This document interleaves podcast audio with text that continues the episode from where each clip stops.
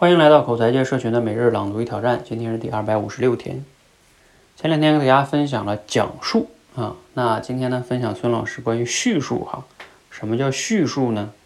叙述啊，仍然将重点放在述上，但是呢，这个规划过的述是规划过的述，是在大量的事实基础上筛选后，按照一定的思路讲出来的，而不是简单的下一个主观的结论。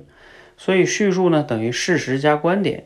讲述的重点呢是事实，而叙述呢要求你对事实进行筛选。重新回想一下第一章中的练习题，请你讲一讲你最喜欢的颜色。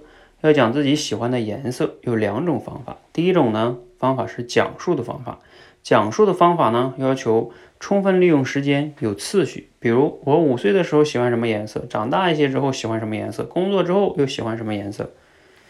那第二种方法呢就是用叙述的方法。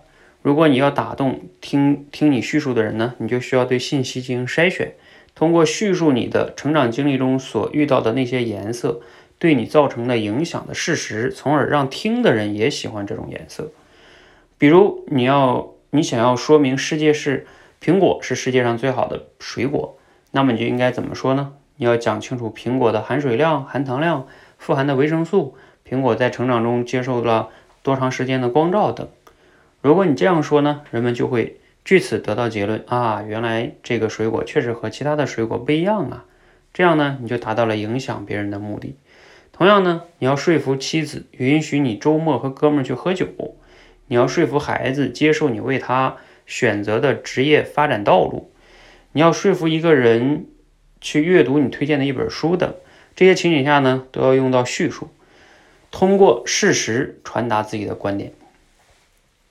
好，内容呢还是孙孙老师的书哈，嗯，读了今天内容呢，有哪些感触和思考呢？嗯，然后你觉得什么样叫一个好的叙述哈？呃，这本书因为我在很多年前呢就读过哈，而且读过一两遍，嗯，然后这里边孙老师呢，他对这个讲述跟叙述呢也有区别哈。其实我觉得它核心区别就是讲述呢讲事实是吧？叙述呢是在事实的基础上加了个观点。呃，好，你看后边他也反复在讲，叙述是为了更说服别人，而讲述呢，我只是跟你说这个事儿是什么啊。那叙述是要有说服力的。其实我个人觉得吧，他这用讲述跟叙述来区分这个吧，不是特别的清晰，就是又增加了两个概念进来啊，还要我们要去区分，那到底啥叫讲述，啥叫叙述呢？没有必要增加这两个概念。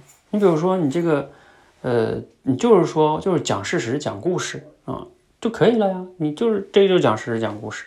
然后呢，叙述是什么呢？叙述就是说服力，你就说说服力就好了。而说服力呢，它就是需要观点、需要论据的嘛。啊，你就是要有观点的去论述你的观点，让别人接受你的观点。然后你看，非得要用叙述来定义一下，然后定义了之后呢，还要再说啊，他是为了说服别人。就是这样的话，其实给。听众就造成了一些认知上的负担吧，我个人觉得哈，所以在我们的社群中呢，没有去用它这些概念哈。我们的训练中，比如说在我们的训练中，我们刚开始让大家练去讲故事，就是在就是讲事实啊，不需要你讲观点。然后呢，等到我们的主题升华训练的时候呢，我们就需要大家去把故事的提炼出主题，那就是要增加一定的说服力。呃，就是我个人的理解是这样哈。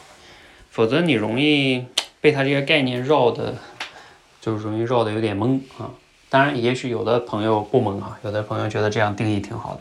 每个人有不同的偏好哈，我只是分享我个人的一些对这个事情的看法吧。啊，不管怎么样去定义啊，我们要理解它背后的核心的区别，就是在于，首先学会讲事实、讲故事啊，另外一个呢，就是要学会讲观点，讲观点呢要有论据。啊，不能只是讲观点，讲观点呢就变成大道理了。你需要有事实作为依据，才能有更有说服力。其实就这么一个核心差别。好，那我们先就聊到这儿哈，希望对你有启发。欢迎和我们一起每日朗读与挑战，持续的输入、思考、输出，口才会变得更好。谢谢。